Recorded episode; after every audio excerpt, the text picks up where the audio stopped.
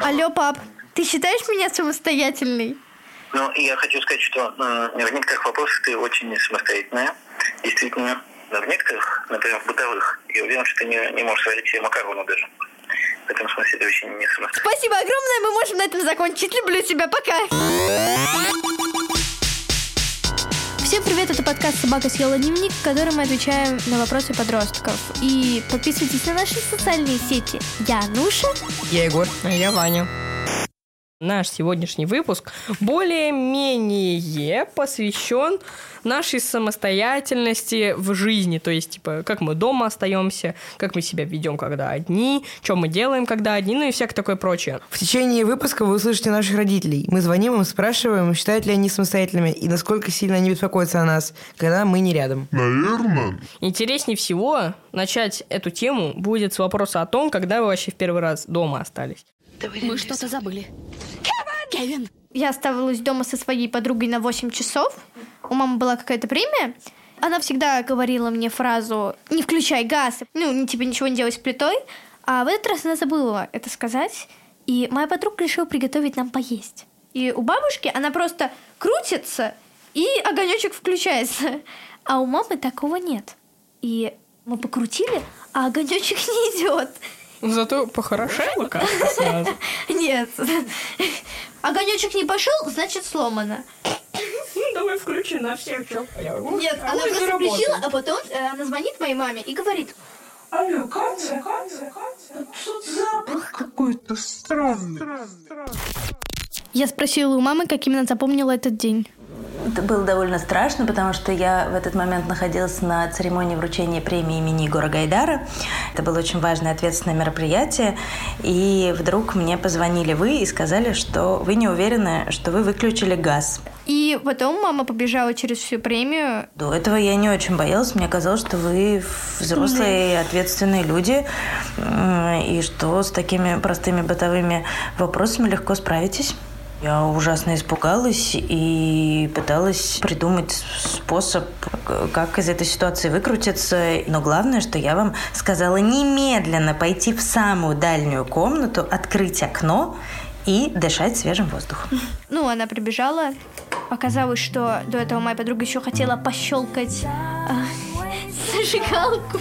И в итоге мы чуть не спалили всю квартиру.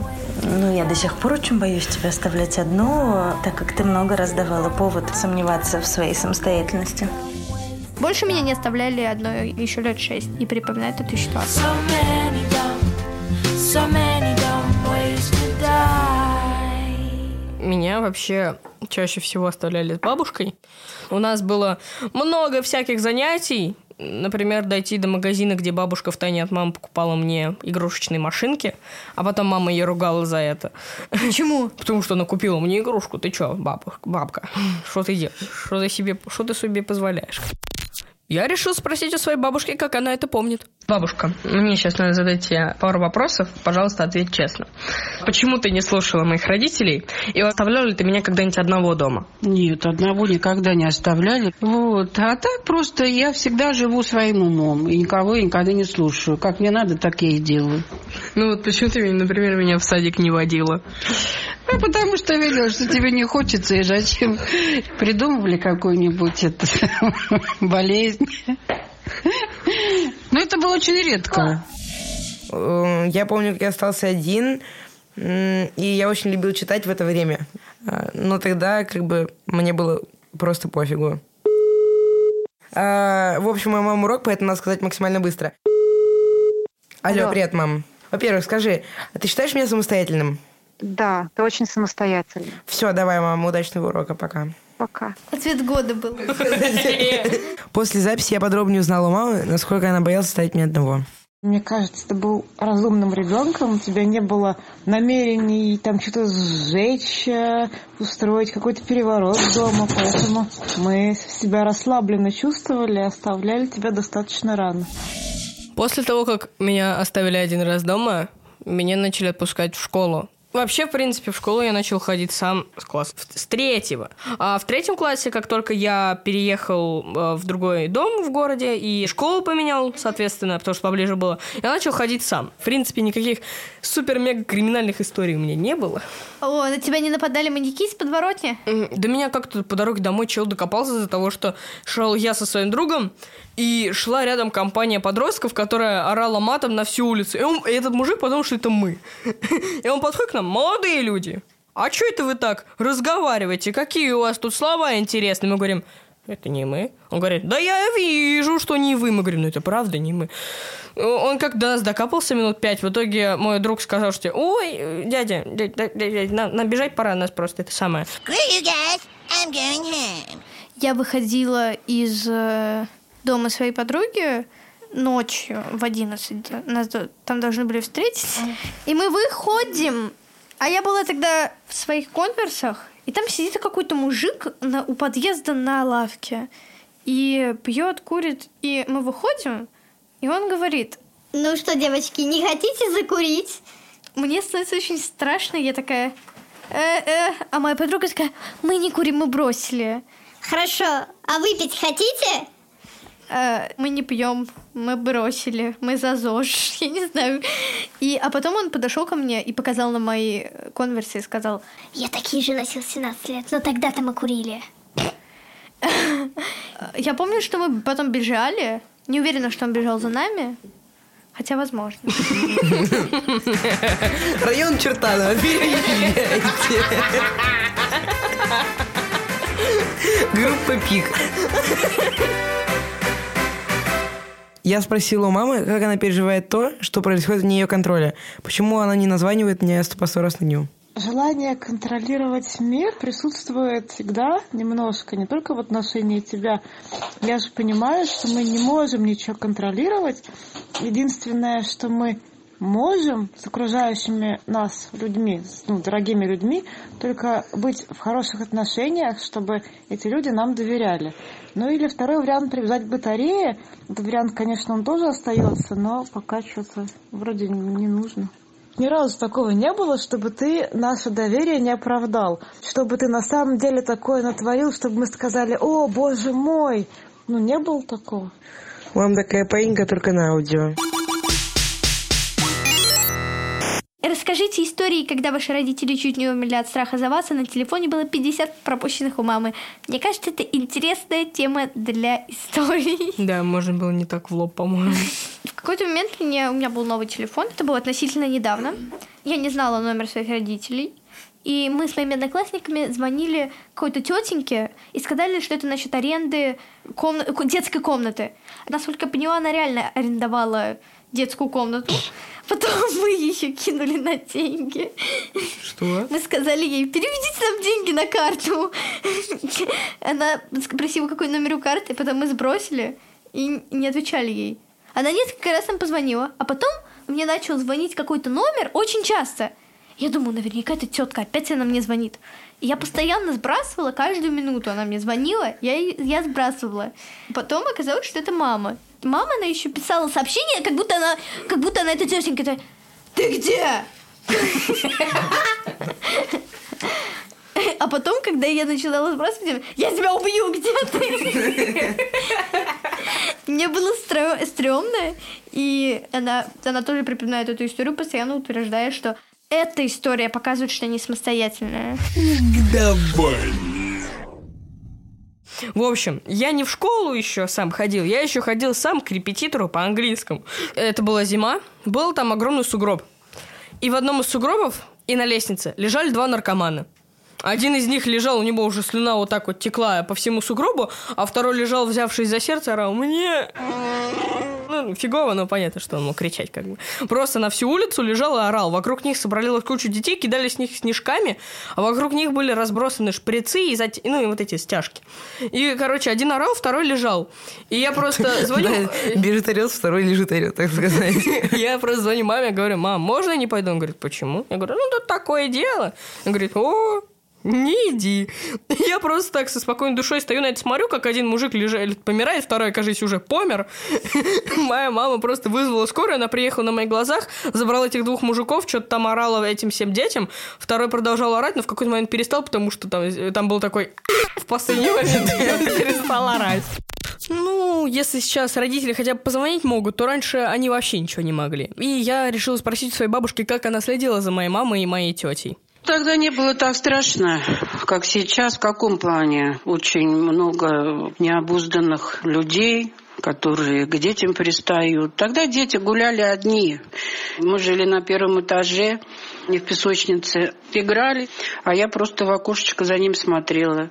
И какая-нибудь из бабушек просто сидела из подъезда. Сидела на лавочке, поглядывала за ними.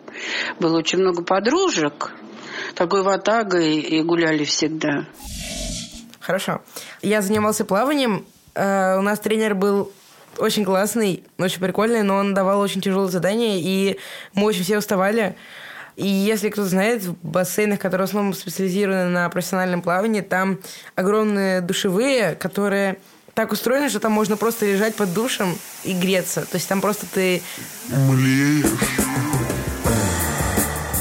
Под горячей во- водичкой. Что, собственно, я и делал, и я не заметил, как прошло время.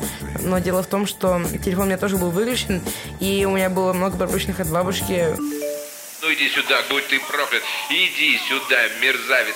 Так было несколько раз, но потом я уже такой, все, хорошо, буду брать телефон. Но бабушка, она бесилась, наверное. Я уже не помню, но она типа такая...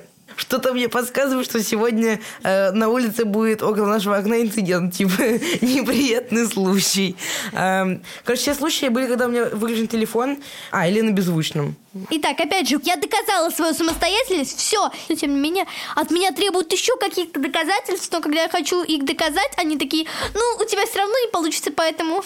Меня раздражает то, что у меня начались провалы с оценками небольшие, потому что я что-то ерундой страдать начал. У меня родители начали из этого прессовать. Типа, ага, чё, а чё это у тебя тут начали 60, 48 появляться? А это все откуда? А что мы можем с этим сделать? Ну, вот как бы все разговоры проходят в таком не самом приятном ключе, меня это очень раздражает, но как бы без этого никуда. Ну и моя мама считает, что я зависимый, поэтому тоже мне поставила это чертово ограничение на телефон. Меня это очень бесит.